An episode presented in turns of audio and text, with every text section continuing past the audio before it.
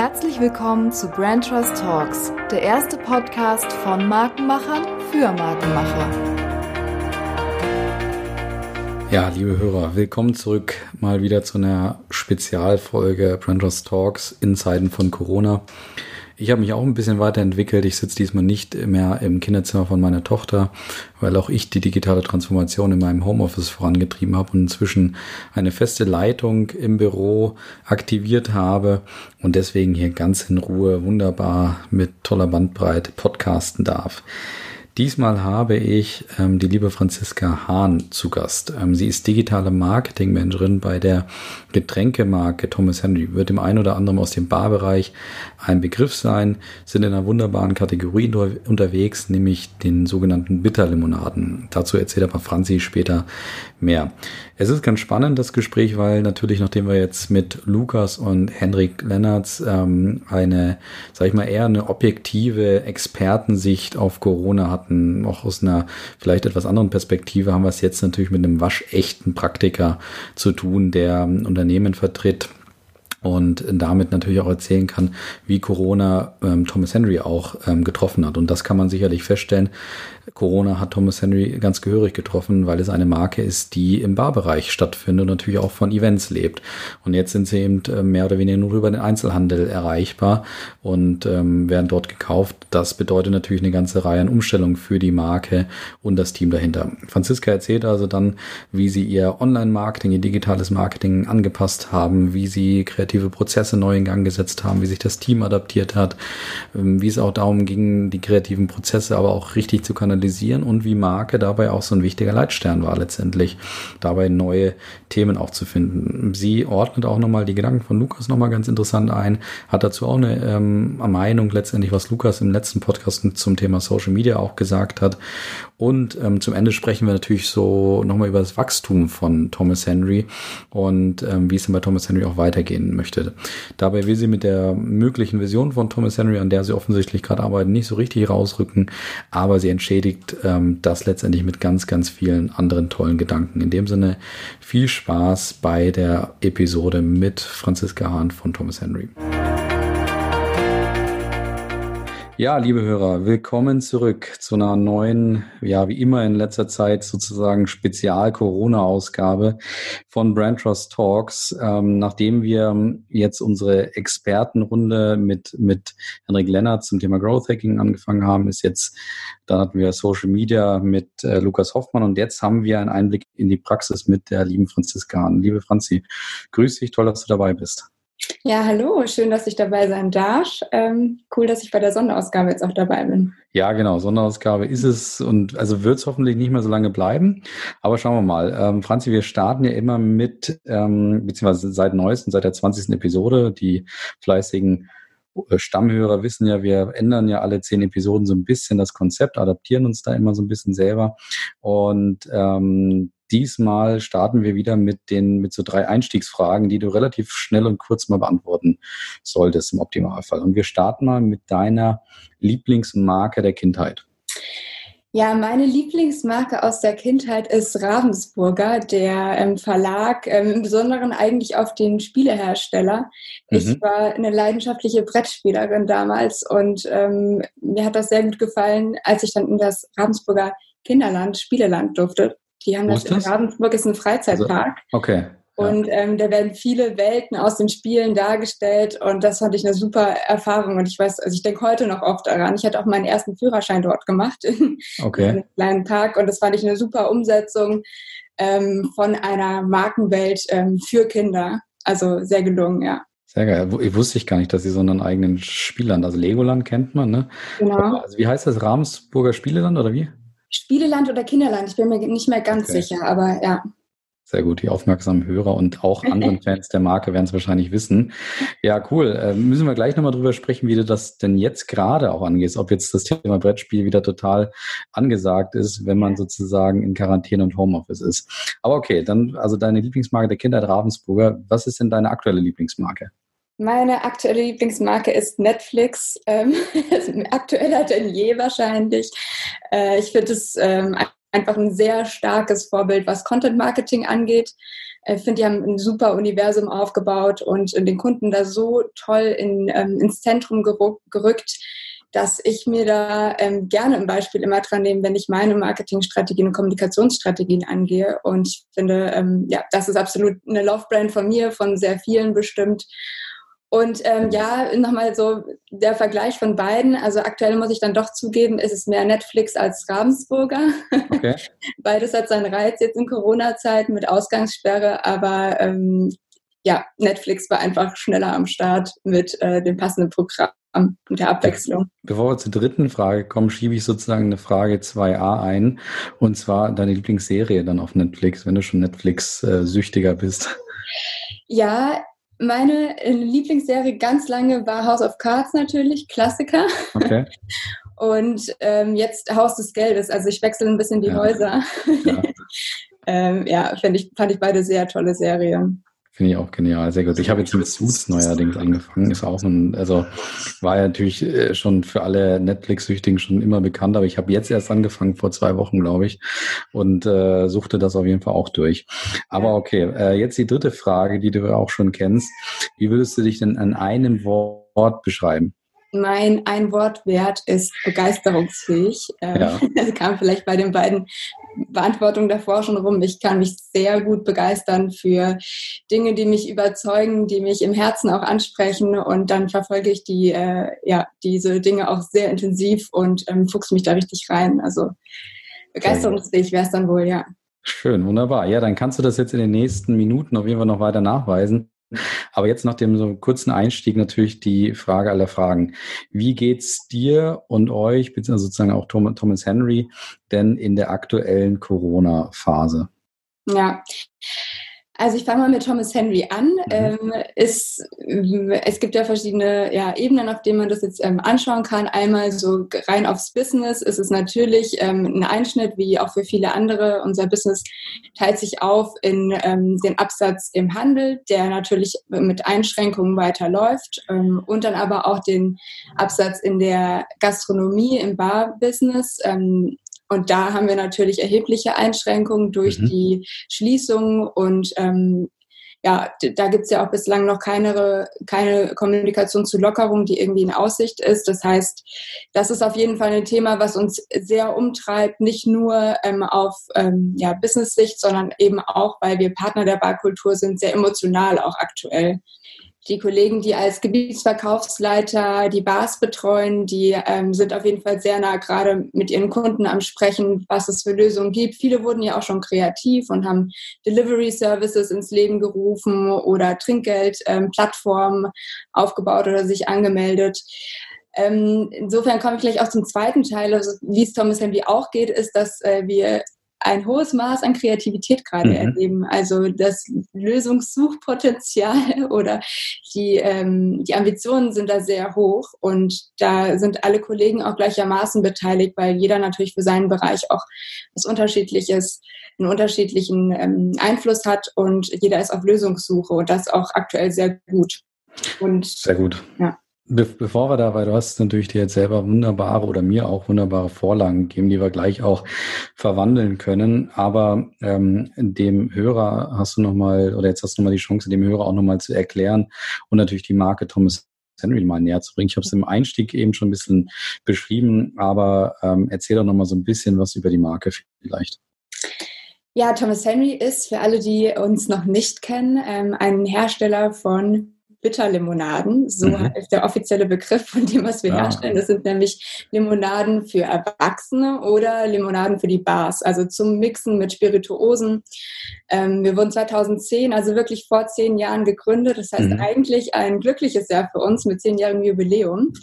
Dieses Jahr fällt es jetzt ein bisschen anders aus. Ähm, wurden in Berlin gegründet und sind seitdem gewachsen, sind mit mittlerweile in 50 Ländern unterwegs und wie ich eben auch schon erwähnt habe, eben nicht nur in den Bars, wo wir geboren wurden, ähm, sondern mittlerweile auch seit 2015 im Einzelhandel ähm, zum Homemixing für die Leute, die sich die Barkultur auch nach Hause holen wollen. Sehr spannend. Erzähl mal was über den, den Gründungsmythos von, von Thomas Henry. Also ähm, das ist ja immer so mein, äh, oder das, was, was mich immer extrem interessiert, gerade bei Startups. Da steckt ja oftmals viel drin. War es ein Zufall oder ich nehme jetzt mal immer den Gründungsmythos von Bionade, erinnere ich zum Beispiel sehr gut selber, äh, als ich mich mal mit der Marke auseinandergesetzt habe, wo ich sage, das haben die nie wirklich genutzt, war ja, dass der damalige ähm, Gründer und Erfinder von Bionade das selber irgendwie im im, Badezimmer, der Badewanne selber ausprobiert hat, wie er das denn schafft, diesen Fermentierungsprozess auf eine Limonade, auf eine Limonade zu übertragen. Das war, wie gesagt, so ein Mythos, den die, wie gesagt, aber leider nie so richtig genutzt haben. Gibt es sowas Analoges auch, auch bei ähm, Thomas Henry? Also so konkret wie bei Bionade jetzt nicht. Ähm, bei uns war das der Fall, dass 2010, ich weiß nicht, ob du das auch noch erinnerst, da ging so die Gin-Welle los. Mhm. Ähm, Erinnern vielleicht ist aber für mich selber kein Thema. Ich mag Gin nicht. ja, okay, gut. Dann vielleicht nur aus dem entfernten Umfeld. Ja. Also ja, da fing der Hype an, der jetzt zum Trend wurde, äh, immer noch am Wachsen ist. Es kamen immer mehr Spirituosenhersteller, die den Gin für sich entdeckt haben, weil er eigentlich sehr leicht herzustellen ist. Es gab ein immer breiteres Angebot, aber eigentlich in Deutschland zumindest nur ein Filler, nämlich ähm, Schweppes.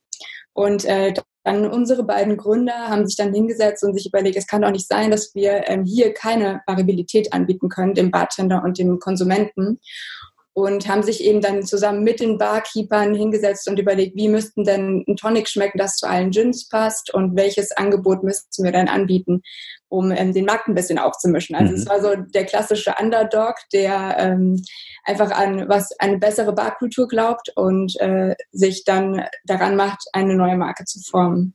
Sehr gut. Was würdest du denn sagen? Was sind denn so die Besonderheiten von, von Thomas Henry? Also was wären eure, sag ich mal, typischen ähm, Verkaufsschwerpunkte, wenn eben so ein Gebietsverkaufsleiter in so eine neue Bar geht und sagt, ähm, hier Schweppes versus äh, Thomas Henry oder ich, wahrscheinlich gibt es inzwischen noch mehrere, die auch auf den Zug von Thomas Henry auch mit aufgesprungen sind. Was, was würdest du sagen, sind eure, eure typischen Besonderheiten oder auch so Markenspezifika? Mhm.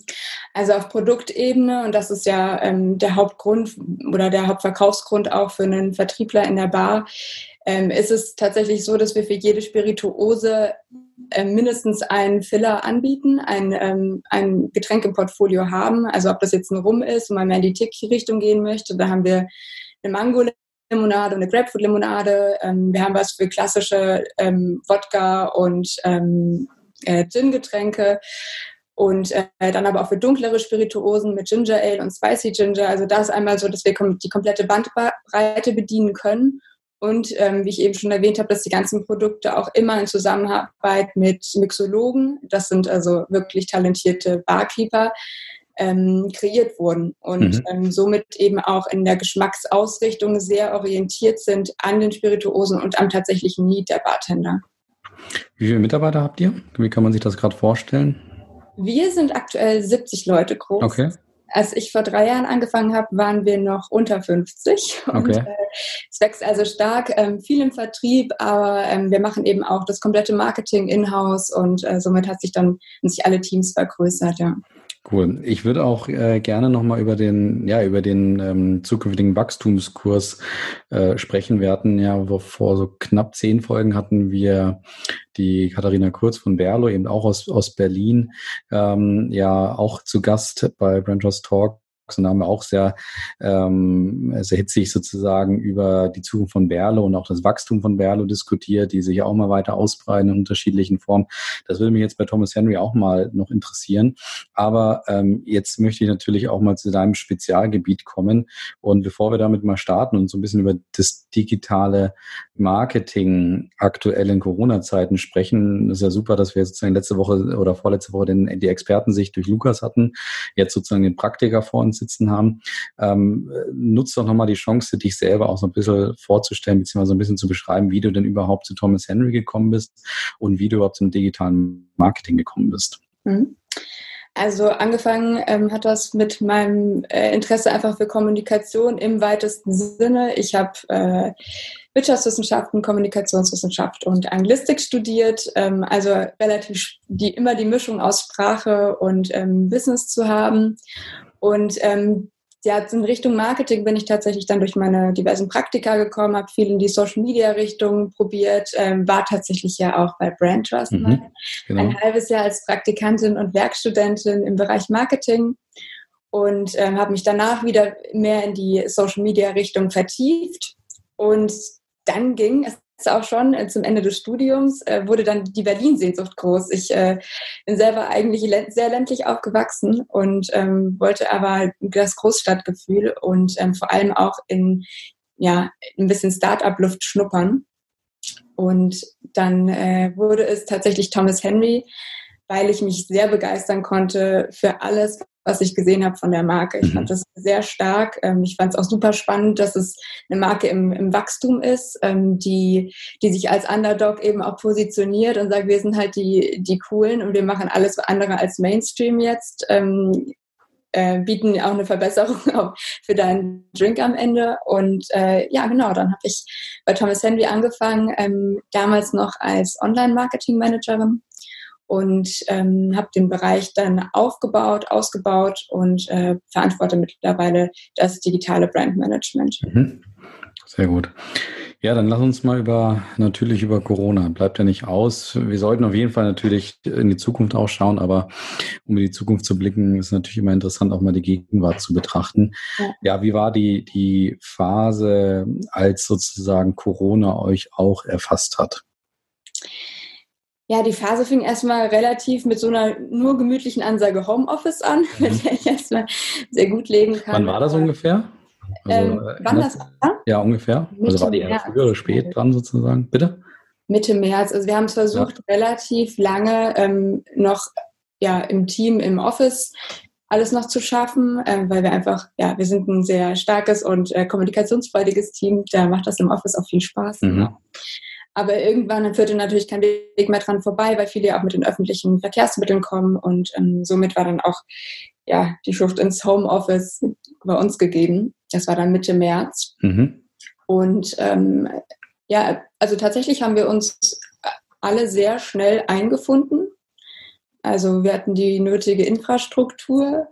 Ähm, die Meetings haben sich eigentlich gut gefunden, ähm, wurde alles digitaler, was für mich ja wahrscheinlich mit am mhm. leichtesten noch war, für das ähm, im gesamten Team auch. Aber ähm, ja, das hat eigentlich sehr gut funktioniert. Ähm, was mich dann jetzt persönlich oder meine Arbeit betrifft, war dann natürlich, ähm, waren viele Herausforderungen auf einmal da, nämlich einmal, dass Kampagnen, die so geplant waren, nicht in der Form umgesetzt wurden. Zum Beispiel ist eigentlich gerade die Aperitivzeit und die Aperitivzeit findet eigentlich draußen statt und in okay. Bars und das italienische Lebensgefühl wollten wir ähm, Ach, hervorheben. so italienisches Lebensgefühl willst du gerade nicht hervorheben. Ja, genau. Ja. Äh, keiner soll rausgehen, keiner soll motiviert werden und so, ja, mussten wir natürlich erstmal die, die bestehenden Kampagnen neu sortieren. Vor allem bei dem Wetter kitzelt es euch wahrscheinlich auch in den Fingern, ne? Als, also ich meine, das Wetter ist ja eigentlich wie gemacht dafür, das zu zeigen, auf Social Media live auch zu zeigen, zu sagen, jetzt eigentlich der perfekte Moment für Thomas Henry und Aperitivo letztendlich. Also ich kann mir richtig vorstellen, welche Situation ihr da seid gerade. Ja, richtig, genau. Also auch umsatzmäßig ist natürlich der, das Frühjahr von großer Bedeutung von mhm. uns. Also je, je sonniger und je früher die Sonne rauskommt, äh, je sonniger die Tage sind, desto besser sieht man das dann auch im, im Absatz. Mhm. Und wie habt, wie habt ihr das gemacht? Ich habe ja zum Beispiel, also Rotkäppchen war ja sehr stark in den Medien, ähm, so auf den einschlägigen äh, ähm, Webseiten, wo man sich so tummelt, wenn man sich über Marketing etc. informiert, die ja so, äh, zum Beispiel ihre ähm, Fernsehwerbungsslots hergegeben haben, um ähm, Grüße von Familien an weiter entfernte Familien, Verwandte etc. Äh, weiterzugeben und ja, haben damit ja durchaus ein paar Sympathiepunkte ähm, äh, sich verdienen können. Wie war das bei euch? Ja, die, ähm, da gab es natürlich, also ich fand es auch sehr spannend zu beobachten, wie unterschiedlich die Marken reagieren ähm, auf die neue Situation. Viele haben, glaube ich, ihre Werbeplätze komplett aufgegeben ähm, oder waren zu spät dran und konnten die Werbung nicht mehr stoppen. Da gab es ja auch das eine oder andere Fauxpas. Ähm. Was war da so ein Fauxpas? Hab ich ich habe nicht so viel mitbekommen, aber. Also, äh, ich, ich, also ganz genau, so ein großes, wie so ein TV-Platz, habe ich jetzt mhm. auch gerade nicht im Kopf, aber ich habe am Anfang noch relativ viele Newsletter von der Deutschen Bahn okay. bekommen, ja. die mich dann zum Reisen aufgefordert haben. Und ja, äh, ja das war so ein bisschen so, ah, schade. Okay. Und dann nochmal die automatisch gestellten E-Mails reinschauen. Ja, ja, und man aber okay. dann selber wieder erinnert wird, oh ja, ja, stimmt, da muss ich ja auch noch was machen. Ja es war einfach, ja, ich glaube, die Welle hat einfach viele dann doch sehr ähm, unvorbereitet getroffen. Ähm, auch wenn sie es angekündigt hat, haben wir ja auch in, so ein, ähm, von der Bundesregierung her relativ äh, lange noch gewartet. Und ich glaube, mhm. das ging auch vielen Unternehmen so, dass ähm, sehr viele dann doch innerhalb von einer Woche alles umstellen mussten, mhm. statt äh, in, mit einer längeren Planungszeit. Wir haben das dann auch, oder was heißt auch, wir haben uns dann überlegt, was ist denn eigentlich wirklich wichtig gerade? Wer sind wir? Und wir sind Partner der Barkultur also ist es uns für, für uns am, vor allem wichtig, jetzt gerade die Partnerschaft zu zeigen und haben dann ähm, innerhalb von drei Tagen eine, ja, man würde es jetzt als Kampagne bezeichnen. Das war für uns damals noch einfach Krisenkommunikation ähm, mit dem Titel Thomas Henry Loves You ins Leben gerufen. Mhm. Und ähm, haben auch erstmal unsere Reichweite dafür genutzt, also unsere eigentlich geplanten Media-Budgets, aber eben auch die organische Reichweite, die wir haben, haben wir dafür genutzt, um auf ähm, Initiativen aufmerksam zu machen, die Bars unterstützen, ähm, um Ideen, die Bars selber haben, um die zu teilen in, in dem Netzwerk und ähm, einzelnen Aktionen auch Aufmerksamkeit zu schenken. Mhm. Haben quasi dann über unseren Instagram-Account, das war es unser stärkster Account gerade in der Krise, ähm, haben wir die Leute dazu aufgerufen, uns zu markieren auf den einschlägigen äh, Ideenposts und äh, Stories, die haben wir geteilt und so haben wir auch immer mehr Feedback bekommen aus der Community, was andere gerade machen und was noch möglich ist, was die Restriktionen sind, weil es herrscht ja auch einfach sehr viel Ungewissheit. Und so haben wir ähm, versucht, dort eben Support zu leisten, in, ja, als Sofortmaßnahme sozusagen. Nimm uns doch mal so ein bisschen auf die Reise. Wie kann ich mir das vorstellen? Also du hast eben gesagt, ihr seid ein sehr hm, kommunikationsstarkes äh, Team, das viel durch die Zusammenarbeit auch natürlich lebt, ähm, durch die Kreativität, die daraus entsteht. Und ähm, dann gibt's noch die, die Vertriebler, die draußen natürlich auch viel aufnehmen, aufschnappen, die sozusagen immer den, ähm, den Puls der Zeit auch immer spüren. Ähm, wie kann ich mir das derzeit gerade vorstellen? Seid ihr jetzt organisiert immer irgendwie in, in äh, Zoom Meetings oder virtuellen Meetings und so und so weiter. Also wie entsteht bei euch Kreativität gerade? Also wie könnt ihr da, da eigentlich dran, dran arbeiten? Und du hast es eben schon so ansatzweise mal gesagt, ist Marke da eigentlich oder vielleicht auch eure eigene Markendefinition, Schräg Strategie, ist die da so ein Neidstern oder ist sie eher ein störendes, störendes äh, Instrument, was oder vielleicht nicht mal stören, was eigentlich vielleicht gar nicht beachtet wird? Wie ist das derzeit bei euch? Ähm, also du hattest jetzt ja mehrere Fragen gestellt. Die eine Frage, was, was treibt uns gerade an oder wie bündelt man, ähm, man genau diese Kreativität, wie kriegt man, äh, wie kriegt man die Kommunikation in diesen, unter diesen Rahmenbedingungen hin, ist schon, dass sich jeder, glaube ich, individuell, unabhängig voneinander bewusst gemacht hat, was ist, was ist, das, was ist die Essenz gerade, das Essentielle, mhm. worauf kommt es an. Und ähm, diese Partnerschaft gegenüber Bars ist allen äh, ja quasi in die DNA schon fast mm, Sehr spannend. Deswegen äh, war da auch ein großes Verständnis für jede Idee, die aufkam. Ne? Es war jetzt nicht so der Fall, dass es da Ideen gab, die total ähm, fern von der Marke ähm, platziert waren, sondern es war, hat alles eigentlich sehr gut eingezahlt. Und was dann eher die Herausforderung war, ist diese ganzen, also wirklich ja, also alle haben gesprudelt eigentlich mhm. vor, äh, vor Ideen und äh, Initiativen, die dann zu bündeln und ähm, unter einen Hut zu bekommen und in eine Richtung zu weisen und äh, dieser Richtung dann äh, Reichweite zu schenken. Okay, ja, ja, erzähl mal ein bisschen konkreter noch, weil du hast vorhin schon ein paar Sachen angesprochen. Waren das jetzt also die Initiativen, die du angesprochen hast mit mit Trinkgeldgeschichten und so weiter?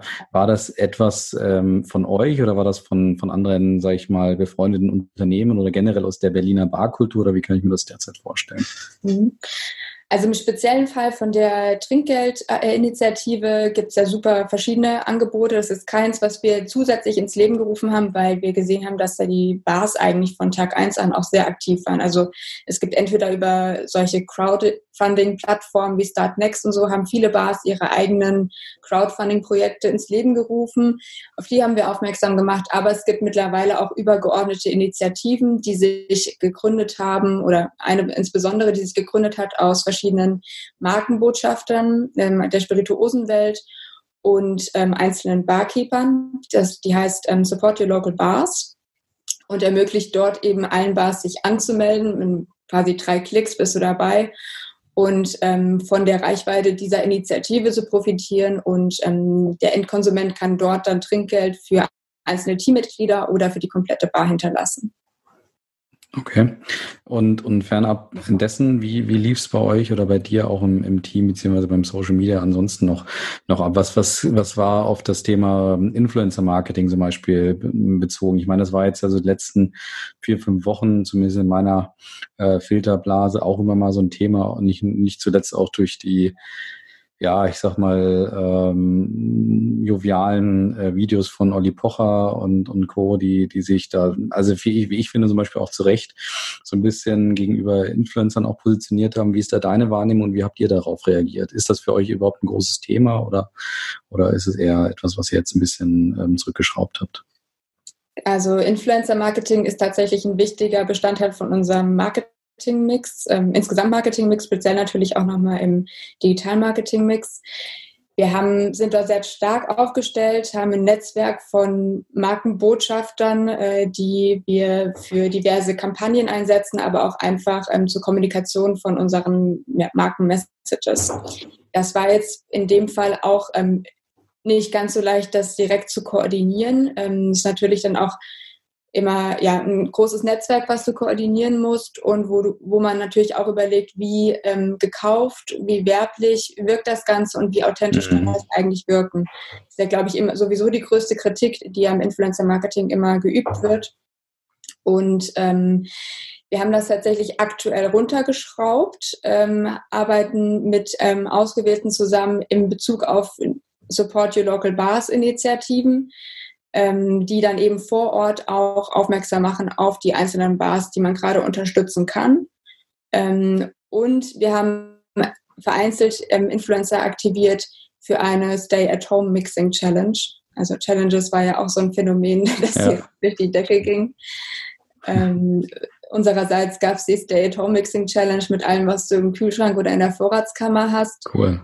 Äh, wurde von Brand Ambassadoren aus äh, unterschiedlichen Ländern, also von unseren Brand Ambassadoren aus unterschiedlichen Ländern gestartet und ähm, dann immer mit drei Verlinkungen ging das dann weiter. Mhm. Und Influencer. Bei mir ist nicht angekommen, warum weiß ich nicht, aber. Ja, vielleicht weil du kein Gin magst, Colin. Ja, das könnte ja. Okay, ja, wirklich. erfährst noch nicht in den richtigen Kreisen. Auf jeden Fall sehr spaßig. Es haben sehr viele Leute mitgemacht. Machen auch immer noch Leute mit. Also wir haben das vor vier Wochen oder fünf Wochen gestartet und es stoppt immer noch wieder der ein oder andere Beitrag mit dem entsprechenden Hashtag wieder zurück zu uns. Also wir waren dann auch in Spanien, ähm, bis in den USA und in China. Also es ging schon echt äh, einmal rund um den Globus sozusagen.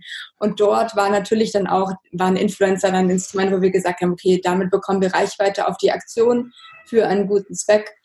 Und äh, ja. Sehr gut. Ja, ähm, wir haben, ich habe ja letzte Woche oder vorletzte Woche mit, mit Lukas eben ähm, viel auch natürlich über die Bedeutung von Social Media gesprochen. Und ähm, er hat dabei ja ähm, einige äh, ja gewagte und auch ähm, vielleicht auch auch Thesen, die man sehr kritisch auch sehen kann, ähm, rausgehauen und hier kommuniziert, was aber auch ähm, das ist halt seine Marke, das hat er selber ja auch gesagt, ähm, das ist seine Perspektive, seine Meinung, ähm, die er trotzdem natürlich auch entsprechend fundieren kann.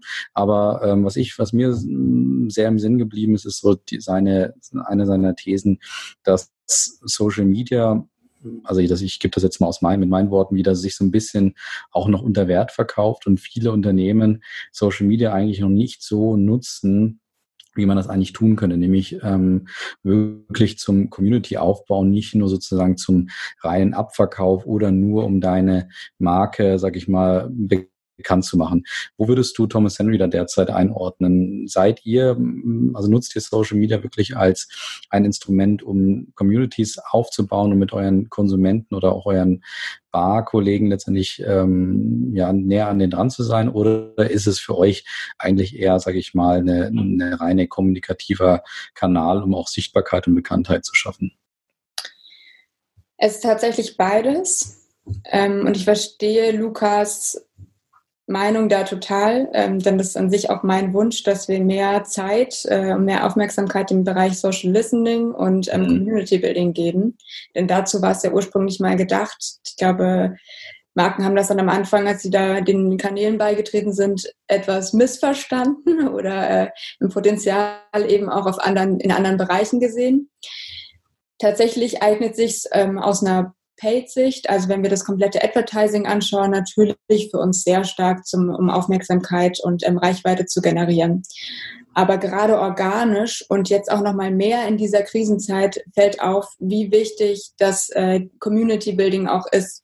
Ähm, die Leute, also unsere Community rückt gerade viel enger zusammen auf Social Media ne, Social Distancing, klar, aber ähm, Social Media bringt gerade alle zusammen und ähm, wir merken auf, merken auf jeden Fall ein steiger, gesteigertes Engagement unter unseren Posts, aber auch generell. Also Leute sind irgendwie natürlich länger auf der Plattform und wollen sich aber auch dort dann wieder mehr gruppieren, weil man natürlich als Mensch auch dazu neigt, ähm, ja, sich abzustimmen mit anderen Menschen, ähm, sich zu matchen mit anderen und ähm, darin ja auch Bestätigung zu finden. Und wenn die ausbleibt, findest du es so auf Social Media umso mehr. Ja, also äh, derjenige, der sich den, das Wort Social Distancing ausgedacht hat, ähm, müsste eh nochmal sozusagen ein bisschen Nachhilfe bekommen, weil es eigentlich äh, überhaupt gar keinen Sinn ergibt, das Wort, weil es ist ja überhaupt äh, genau das, das komplette Gegenteil von Social Distancing. Das Physical Distancing, aber sicherlich nicht Social Distancing, weil das, ähm, wir machen gerade alles, äh, das genaue Gegenteil letztendlich davon, wie du gerade auch schön beschrieben hast. Ja, ähm, sehr spannend. Kannst du da so ein bisschen beschreiben oder, oder schon absehen, ähm, wie gut das bei euch gerade, ähm, sag ich mal, funktioniert hat? Aber könnt ihr schon merken, dass sozusagen vielleicht der ein oder andere andere Barbesitzer noch näher an euch rangerückt ist, der das vielleicht schätzt, dass ihr so loyal seid, dass ihr da ihn und, und ähm, seine Kollegen Mitarbeiter unterstützt. Ähm, merkt ihr vielleicht einfach auch über die äh, sozialen Medien andere Rückmeldungen, meinetwegen jetzt trotzdem in Form von Likes, Kommentaren oder sonst was, dass eure Strategie da aufgeht? Ja, also wir merken tatsächlich sehr, sehr viel, ähm, weil einfach sehr viel gerade passiert. Das eine ist, dass ähm, Privatpersonen beispielsweise sehr ähm, trinkfreudig gerade sind und das auch sehr gerne teilen. Also der Anstieg an Mentions, an Stories, in denen wir getaggt wurden, ist auf jeden Fall richtig durch die Decke gegangen. Ähm, und dort auch natürlich dann die Bereitschaft, mit uns in Kommunikation zu treten. Aber wir merken auch äh, in Bezug auf die Maßnahmen, die wir getroffen haben und die Kommunikation, die über Social Media stattfindet, als Supportmaßnahme für Bars, dass die Bartender oder Bar-Eigentümer ähm, im Zweifel ja auch das sehr zu schätzen wissen. Wir hatten zum Beispiel ähm, oder haben gerade eine Aktion am Laufen, die nennt sich 100 Drinks. Mhm. Und zwar sammeln wir ähm, Rezepte und Fotos von Barkeepern, die jetzt kreativ werden wollen für ihre Wiedereröffnungsparty. Und äh, die ersten 100 Einsendungen erhalten von uns dann 100 Flaschen für ihren Willkommensdrink. Cool. Und äh, ich habe die Ehre, möchte ich es jetzt doch mal nennen, die, ähm, diese Einsendung zu betreuen. Ist mhm. natürlich sehr zeitaufwendig, mhm. aber ähm, dort merkt man auf jeden Fall, wie ähm, froh die Leute gerade sind mit so mit so einer super simple Maßnahme. Am Ende ist es eigentlich nur Freiware, aber sie kommt eben mit einer Geste und mhm. ähm, das weiß gerade jeder zu schätzen, auch dass da kein Unterschied gemacht wird zwischen du bist aber schon so lange Kunde bei uns und du nicht, sondern dass es einfach eine ja, solidarische Maßnahme ist. Meldet euch einfach und ähm, wir machen daraus ein Drinkbooklet am Ende. Dann haben wir auch noch was davon. Und äh, ja, da kommt auf jeden Fall sehr viel positives Feedback zurück. Eine andere Aktion, die wir auch bislang ja nur ankündigen konnten, weil die Ausgangssperre ja weiterhin besteht, ähm, beziehungsweise die Bars geschlossen bleiben, ist unsere Aktion Helping Hands, wo die Außendienstler mittlerweile auch äh, kommen immer mehr Rückmeldungen aus dem sonstigen Team vom Innendienst, ähm, bieten ihre Helping Hands an bei der Organisation oder Durchführung von den Wiedereröffnungen der Bars. Das heißt, ähm, die könnten entweder hinter der Bar stehen, weil sie selber Barkeeper-Erfahrung haben, im Service sein, in der Organisation helfen, Türsteher sein, DJ sein. Und äh, diese Aktion hat, ist bei vielen auch sehr dankbar angenommen worden, weil man dadurch nicht wie andere ähm, große Marken das gerade machen, ähm, einfach Geld versprochen bekommt, die an irgendeinem äh, Investitionsfonds landen, äh, sondern tatsächlich solidarische Hilfe und ähm, diese persönliche Komponente sehr, sehr klar wird. Und ich glaube, das ist auch die Stärke dieser Aktion, weil ähm, gezeigt wird, so es wird einen danach geben, lass uns nach vorne schauen und äh, wir sind auch dann für euch da und eben ähm, auch in einem Bereich, wo wir eigentlich nicht bei dir sind. Sehr gut. Aber dann ähm, ist es ja eigentlich auch gerade das, was du sowieso beschrieben hast mit diesen, mit diesen 100, ähm, 100 Drinks letztendlich. Wenn du da sagst, das ist so eine betreuungsintensive Kampagne, dann merkt man da wahrscheinlich auch richtig, dass es da auch um Community Building für euch geht, weil da bist du wahrscheinlich dann sozusagen der Kontaktpunkt, der dann in Kommunikation tritt und natürlich die Marke Thomas Henry ähm, vertritt und nicht irgendwie eine vorgelager, vorgelagerte Agentur oder sag ich mal jetzt irgendein automatischer Bot, der, der dir da nun die Mails zurückschreibt und sagt, sagt, ja, vielen Dank, äh, äh, dass du an dem Gewinnspiel in Anführungsstrichen teilgenommen hast, sondern da ist es ja eigentlich jetzt wirklich, dass dann Mensch zu Mensch sozusagen Kontakt entsteht. Ne? Ja, absolut. Das ist ähm, generell auch unsere Philosophie. Also wir, wie ich vorhin schon gesagt hatte, machen wir das äh, Marketing zu 80 Prozent in-house und ähm, sind dadurch immer sehr nah an der Marke, können die also direkt formen und ähm, eben sehr äh, sehr schnell und sehr agil auch handeln. Und ähm, zum anderen merkt man natürlich auch jetzt im, in meinem Bereich oder in allem, was kommunikativ nach draußen geht, dass es eben sehr direkt ist und ähm, von der Marke wirklich kommt und nicht irgendein Dienstleister dazwischen sitzt, wie der, wie, de, wie du das gerade beschrieben hast, das Ganze dann anonym macht. Super. Ja, ähm, lass uns mal so ein bisschen über, über die Zukunft jetzt sprechen. Also ich meine, ich kann mir vorstellen, bei euch ähm, ist natürlich so eine gewisse Ungeduld wahrscheinlich vorhanden, dass jetzt irgendwie wieder die Bars öffnen, dass vielleicht auch dieser Kanal wieder dazukommt, natürlich auch als, als Absatzkanal für euch. Aber ähm, wie, wie, wie schätzt du das Ganze gerade ein? Wie, wie kann es bei euch auch weitergehen? Ähm, auch kommunikativ natürlich ähm, bei, bei dir im Team letztendlich und, und worauf stellt ihr euch da gerade ein? Ähm, ja, ich glaube, es ist kein Geheimnis, dass es auf jeden Fall einen Einfluss ähm, nehmen wird auf unser Tagesgeschäft, ähm, auch auf die, äh, die Ziele, die wir uns gesetzt hatten in diesem Jahr. Was es aktuell für eine Auswirkung hat, können wir noch gar nicht sagen. Ich weiß, dass es kommunikativ bei mir ähm, sehr viel ändern wird, weil wir vermutlich mit der ganzen Thematik ja noch länger ähm, ja, umtrieben sein werden, äh, im Sinne von große Menschenmengen werden einfach jetzt in Zukunft nicht zusammenkommen. Trinken ist aber generell was Geselliges, mhm. also muss man da auf jeden Fall einen Weg finden, der angemessen ist, ähm, der auch den, den Puls der Zeit trifft und ähm, dort die Konsumenten auch neu abholt an ihrer Situation, wo sie gerade sind. Ähm, und die wirklich zu erkennen, das ist gerade so die, die Main Challenge, die sicherlich jetzt nicht nur kurzfristig in den nächsten Monaten noch da sein wird, sondern sich bestimmt über das komplette Jahr hinwegzieht. Mhm. Ja, das ist ja zum Beispiel die Frage mal mindestens bestimmt für das Jahr, aber die Frage ist ja, was von dem, was ihr gerade auch schon vielleicht tut und erfahrt, wird denn vielleicht auch bleiben? Hast du da auch irgendwelche Prognosen, dass du sagst, jetzt sagen wir mal, die Homeoffice-Regelung oder die Art der kreativen Zusammenarbeit oder vielleicht auch wirklich Kampagnenideen, die jetzt geboren sind, was davon wird bleiben? Also, oder anders gefragt auch, wenn du Thomas Henry in zwei Jahren anschaust, was würdest du sagen, ähm, was hat sich vielleicht an der Marke sozusagen noch weiter verändert, sage ich mal, mehr oder weniger auch gefördert durch Corona? Hm. Also ich glaube, wir werden oder werden jetzt alle gemerkt haben, dass äh, digitales Arbeiten ähm, etwas ist, was wir können, wo vielleicht auch bestimmte Ängste jetzt in den Hintergrund gerückt sind, die vielleicht am Anfang da waren. Ich könnte mir, wie du gerade gesagt hast, auch vorstellen, dass ähm, die Homeoffice-Regelung, die bei uns eigentlich schon relativ flexibel ist, aber dass die vielleicht noch mehr Vertrauen ähm, genießt insgesamt und ähm, ja, dass sich vielleicht auch ähm, Vertriebskanäle, wie aktuell zum Beispiel im Handel per Fax und Telefon, sich gegebenenfalls äh, jetzt nicht unbedingt aufs Fax, weil es ist ja schon ein bisschen irre, wenn wir da wieder zurückgehen, aber ähm, dass sich Vertriebskanäle auch insofern verändern, dass äh, digitale Channels dafür eingesetzt werden. Ich kann für meinen Bereich auf jeden Fall sagen, dass wir ähm, durch Homeschoolings, die wir gerade in Live-Sessions durchführen, gemerkt haben, dass es gar nicht immer so komplex sein muss, also es muss kein großer Livestream-Aufbau sein, sondern es geht tatsächlich, wenn wir jemanden von zu Hause dazuschalten und der einfach mal eine Runde erzählt, wie er jetzt den nächsten Gin Tonic mixt. Ähm, insofern wurde auch in meinem Bereich jetzt nochmal gezeigt, dass es ähm, Formate gibt, die man, an die man sich vielleicht nicht herangetraut hat, weil sie zu komplex erschienen, dass die ähm, tatsächlich leicht umzusetzen sind. Mhm. Okay, lass uns mal noch weiter über diesen, also für mich, ich nenne diesen ganzen, diesen, diese Phase, die wir hoffentlich irgendwann wieder erleben werden als Marken auch, nenne ich ja die Restart-Phasen. Ich würde jetzt mal die, die Frage von Lukas Hoffmann einspielen die eigentlich auf die Corona-Zeit gemünzt war, aber einfach, weil ich viel mehr Lust habe, jetzt noch über die Zukunft zu sprechen und wir jetzt eh schon viel über die Gegenwart gesprochen haben, du das auch gut beschrieben hast, würde ich die Frage mal ähm, insofern in den Kontext setzen, dass ähm, es bedeuten würde, mal was du zur Restart-Phase sozusagen machen würdest und jetzt das mal auf die Frage ähm, übertragen kannst. Ähm, wie würde der Gast zum jetzigen Zeitpunkt in Bezug auf Marke und Marketing 1000 Euro investieren?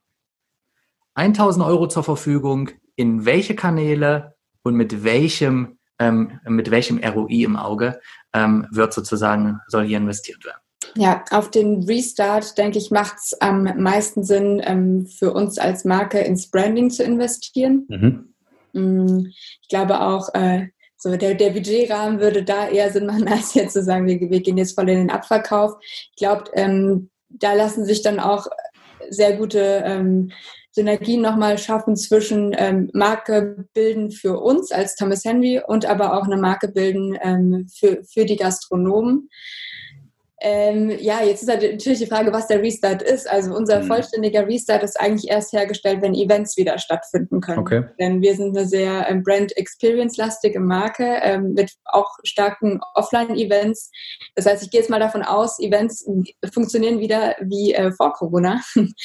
Dann äh, würde das aus meiner Sicht ähm, sehr stark dafür eingesetzt werden oder investiert werden, ein äh, Event bekannt zu machen, das womöglich offline stattfinden kann. Vielleicht finden wir aber auch eine, eine digitale Zusammenkunft, ähm, die dann internationaler gestaltet wird. Hm. Äh, was meinst du denn mit, mit Branding-Aktivitäten? Klar, also jeder versteht da so irgendwas drunter, aber ähm, es gab ja auch letztes Jahr die schöne Diskussion bei Adidas letztendlich, die so zwischen Brand-Marketing und Performance-Marketing unterschieden haben und wo man dann festgestellt hat, eigentlich Performance-Marketing ist gar nicht so das Thema, sondern Brand-Marketing ist eigentlich das, ähm, ähm, was, was äh, der Marke ähm, oder sag ich mit dem Unternehmen auch beim Abverkauf viel mehr hilft als jetzt irgendwelche äh, äh, Links und getrackten Links und, und KPI-basiertes Marketing und so weiter. Ähm, was meinst du dann in dem Zusammenhang mit, mit Branding genau? Ähm, ich meine hier mit Branding die ähm, Kommunikation von, von Botschaften und von Geschichten mehr als den Verkauf von Produkten. Okay. Ähm, Branding ist für mich sowieso im Vordergrund einmal gezwungenermaßen, dadurch, dass wir keinen eigenen Online-Shop haben. Insofern macht Performance-Marketing bei uns auch nur bedingt Sinn. Ähm, auf der anderen Seite hat sich das für uns immer als sehr, ähm, sehr gut erwiesen, weil wir sind einfach eine Marke, die mehr ist als nur das Produkt. Äh, wir schaffen Barkultur und ähm, schaffen den, den Fortschritt von dieser progressiven Barkultur. Und ähm, da gibt es auf jeden Fall viele Geschichten, die es zu erzählen gilt und die am Ende natürlich auch unsere Marke formen in diesem ähm, Barkulturkontext. Wir haben ja noch die beliebte Frage ähm, oder vielleicht auch Frage, weiß ich nicht genau. Ähm, wenn, wenn denn deine Marke ein Mensch wäre, welche Charaktereigenschaften hätte denn diese Marke? Und das würde mich jetzt mal bei, bei Thomas Henry auch mal noch interessieren und ähm, dazu vielleicht noch ähm, gegeben, nicht nur welche Wert- oder Charaktereigenschaften dieser Thomas Henry eben hätte, sondern wie würde er auch aussehen? Ich meine, es gibt ja die Silhouette eh, deswegen aber jetzt mal noch vielleicht, wenn man jetzt auf den, auf die Kleidung etc. geht, wie würde der aussehen? Welche Charaktereigenschaften hätte der? Ja, also ähm, aus meinem Markenverständnis ist äh, Thomas Henry und da müssen wir uns jetzt wirklich entfernen von äh, dem Menschen, der auf dem Logo abgebildet mhm. ist. Äh, ein ähm, Berliner Barkeeper, der sich äh, sehr gerne ausprobiert, der unkonventionell denkt, der ähm, sehr kommunikativ ist und charismatisch ist, der Menschen zusammenbringt und ähm, für seine Leidenschaft des Drinkmixens brennt und äh, die auch anderen vermitteln möchte. Das heißt, er ist irgendwie auch so nahbar, ist verbindend, äh, der hat Humor und ist aber dabei immer daran interessiert, etwas voranzutreiben. Also sein, seine Fähigkeit, äh, aber auch die, die ganze Welt um seine Fähigkeit herum. Wow, das war jetzt mal eine Ode an den Thomas Henry. Barkeeper, der, der so aussehen würde. Sehr cool. Ja. Schön. Ähm, ja, ich hatte ja eben oder vorhin schon an, angesprochen, ich würde ja nochmal über die, die Zukunft von Thomas Henry sozusagen generell als Marke noch sprechen. Wo, wo siehst du ähm, Thomas Henry in den nächsten Jahren? Also ähm, bleibt ihr bei 70 Mitarbeitern? Werdet ihr weiter wachsen? Wollt ihr vielleicht genauso bleiben? Also seid ihr die Bar- und Event- und, und ähm, Bitter, Bitter-Limonaden-Marke oder, oder ähm, habt ihr da ehrgeizige Wachstumsziele, ähm, die noch darüber hinausgehen? Also ich kann nur aus meiner Sicht antworten. Ich möchte der Geschäftsführung ja, nichts vorweggreifen. Ähm, aber also Thomas Henry soll auf jeden Fall weiter wachsen, ähm, jedoch relativ oder sehr nachhaltig. Das heißt, wir erwarten jetzt nicht irgendwie nochmal einen Sprung um 50 Prozent. Diese starken Wachstumsjahre haben wir ähm, jetzt in den Anfangsjahren erstmal hinter uns und ähm, konzentrieren uns jetzt darauf, eben nachhaltig zu wachsen, vor allem in die Tiefe zu wachsen, ähm, auch in Deutschland noch, äh, im, im Vertrieblich natürlich noch mehr in der Verfügbarkeit, ähm, diese auszubauen und äh, die gleichen Schritte natürlich auch in unseren Top-Export-Ländern äh, zu tun. Genau, auf jeden Fall werden wir uns darauf fokussieren, die unsere Getränke überall verfügbar zu machen. Aber ich habe es jetzt, glaube ich, schon, es kam, schwang ja auch immer mit bei uns ist äh, zwar 100 Prozent des Businesses ist halt Flaschen zu verkaufen, die zu produzieren, einen Mann zu bringen, aber ähm, in unseren Aktivitäten schwingt noch viel mehr mit, nämlich äh, ja Barkultur aufzubauen und zu formen. Und ich glaube, dass das in Zukunft immer mehr in den Fokus rücken wird, auch ähm, äh, deswegen, weil die Nachfrage nach dem Why oder äh, etwas, wofür die Marke steht, immer größer wird. Es muss einfach einen Sinn geben und äh, nicht nur auf das Produkt spezialisiert sein. Und deswegen glaube ich, wird auch das immer mehr, ähm, ja, Anteile, äh, anteilig immer mehr werden von unseren Aktivitäten. Mhm. Sehr gut. Ja, ähm, was glaubst du denn jetzt so vielleicht noch zum, zum Abschluss die, die Frage, was glaubst du denn, ähm, was wäre ja, vielleicht so ein gewisser Fauxpas von Thomas Henry oder vielleicht auch, ein Schritt zu weit, vielleicht wo man sagt, da, da verlassen wir eigentlich unsere, unsere Grenzen gerade. Also ich weiß gar nicht, ob ihr, ob ihr auch alkoholische Getränke macht, wahrscheinlich nicht, ne? Nee. Oder irgendwie so in dem Bereich. Also ich meine, Thomas Henry ähm, Gin könnte ich mir jetzt schon irgendwie vorstellen stellen, der dann perfekt zu Also jetzt nur, das ist jetzt meine amateurhafte Sicht auf die Marke. Mhm. Aber ähm, die Frage sollst du ja viel mehr beantworten. Was würdest du sagen, was wäre sozusagen die Grenze der Marke oder vielleicht auch ein Fauxpas, wo man sagt, das ähm, werden wir hoffentlich niemals von Thomas Henry ähm, sehen oder erwarten können? Was, glaube ich, niemals passieren wird, ist, dass wir nur im Einzelhandel verfügbar sind, dass wir eine komplette Home-Mixing-Brand werden. Okay. Also es, ja, das kann natürlich, für andere Marken ist es vielleicht ein Weg, äh, für uns wäre das total unauthentisch und etwas, was wir, was wir nicht sein können, zumindest ja. in der Form, wie wir es jetzt sind. Ich glaube auch nicht, dass wir unser eigenes Spirituosenportfolio aufbauen würden, weil wir sehr starke Partnerschaften zu Spirituosen haben und ähm, die auch so sehr gut funktionieren mhm. wo wir eher von Synergien äh, profitieren, als dass wir jetzt unsere eigene Brand noch auf den Markt mitwerfen müssten. Okay. Dann jetzt noch, äh, jetzt aber versprochen die, die letzte Frage, beziehungsweise du musst ja dann noch eine Frage abgeben. Aber ich spreche immer noch mal gerne, oder ich frage meine äh, Gäste auch gerne noch mal so ein bisschen über ihren Moonshot, Schrägstrich Visionen, wie auch immer man das jetzt gerade im, im Marketing-Sprich halt nennt. Also ähm, einfach gesagt, was würdest du sagen, ist so das ähm, vielleicht auch fast utopische Ziel, ähm, was Thomas Henry auch ähm, verfolgen könnte als Marke? Also ähm, und, und was euch vielleicht auch antreibt in gewisser Weise und als, als Unternehmung auch antreibt. Ist es irgendwas mit Barkultur? Geht es um den Geschmack? Geht es darum, vielleicht ein neues Getränk zu erfinden? Was würdest du sagen, ähm, meinetwegen in zehn Jahren, wenn, wenn Thomas Henry das erreicht hat, dann haben wir mit der Marke, dem Branding und, und unserer Unternehmensführung alles richtig gemacht. Habt ihr da vielleicht sogar was? Ähm, ja, es gibt Visionen, aber so konkret sind die ähm, noch nicht. Das ich die jetzt okay. benennen dürfte. Wir, ja. sind immer am, ja, wir optimieren uns gerade nochmal und sortieren okay. uns neu, stellen uns auf für die Zukunft. Ähm, aus meiner Sicht ist eine Vision oder ähm, ja, eine Zukunft für uns ähm, wäre wirklich die präferierte Nummer eins Brand in Europa zu sein mhm. äh, im Bereich Bitterlimonaden Das ist sehr ambitioniert, weil wir hier einen riesen Platzhirsch haben. Ich glaube aber ja, gerade... Schweppes oder wie? Oder? Schweppes, ja. Okay, ja. Schweppes sitzt ja. ja ziemlich breit. Mhm. Ich äh, glaube aber trotzdem, dass es möglich ist, ähm, im Sinne von präferiert, ähm, dort den, diese Positionierung abzu, abzunehmen. Mhm. Ähm, was, was, ist denn der, was ist denn der Unterschied zwischen Schweppes und, und Thomas Henry aus deiner Sicht? Ja, aus meiner Sicht ist äh, Schweppes so ne, image-mäßig der, der nette Kerl. Äh, die machen aber auch alles und die sind eben äh, nicht wirklich spezialisiert auf etwas Besonderes. Mhm. Und deswegen glaube ich, ähm, so die Leute, die sich auch dem Premium-Mixen annehmen und die vielleicht auch ihren Gästen zu Hause was Besonderes bieten wollen, die würden auf jeden Fall mehr zu Thomas Henry greifen als zu Schweppes. Sehr gut, wunderbar. Ja, ich äh, lasse dich raus aus dem aus dem aus dem Fragenbombardement und äh, übergebe noch die Möglichkeit an dich eine Frage für den nächsten Gast, ähm, der hoffentlich äh, in den nächsten zwei Wochen wieder von uns verhaftet wird, ähm, ja, an denen eine Frage zu stellen.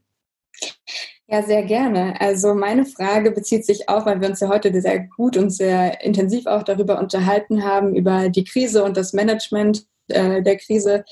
Mich würde interessieren von, beim nächsten Speaker, äh, wie schnell die Herausforderung angenommen werden konnte, ähm, die geplanten Maßnahmen umzuformulieren auf die Krise und äh, ja, quasi vielleicht sogar 180 Grad umzudrehen. Perfekt, nehmen wir, nehmen wir so mit. Ja, äh, liebe Franzi, hat, hat Spaß gemacht, war so ein richtiges äh, Corona-Zwiegespräch. Merke auch gerade, es hat eine andere, andere Qualität einfach gehabt, also eine andere, eine andere Perspektive, ähm, weil mit Henrik und mit Lukas war es äh, logischerweise so ein bisschen, ähm, sondern vielleicht eher so ein Theoriegespräch und natürlich irgendwie auch so, man hat gemerkt, die beiden sind natürlich auch Fachexperten. Ähm, und jetzt haben wir mal so den Einblick in die, in die Praxis von dir bekommen. Dafür danke ich dir ganz herzlich, hat echt äh, Spaß gemacht. Und ich hoffe, ähm, viele von unseren Hörern können da ein bisschen was mitnehmen draus. Und ähm, dann wünsche ich dir und Thomas Henry auf jeden Fall erstmal alles Gute für die Zukunft und dass auf bald die, die Bars etc. wieder öffnen können. Ja, danke, Colin. Äh, auch danke, dass ich äh, hier in dem Gespräch teilnehmen durfte und dass ich äh, so ein bisschen die Thomas Henry-Perspektive auf die Krise, aber auch äh, insgesamt die äh, Thomas Henry-Philosophie ein bisschen präsentieren konnte, ein bisschen darüber erzählen durfte. Ich hoffe, dass sich der eine oder andere vielleicht inspiriert gefühlt hat und ähm, ja, hoffe, ganz viele drücken jetzt die Daumen auch mit uns, dass die Bars demnächst wieder öffnen und äh, der Betrieb dort normal weitergehen kann. Wunderbar, alles klar. Danke dir, liebe Franzi, und alles Gute und Gruß nach Berlin. Ja, dir auch alles Gute. Ciao. Danke. Ciao, liebe. Bis dann.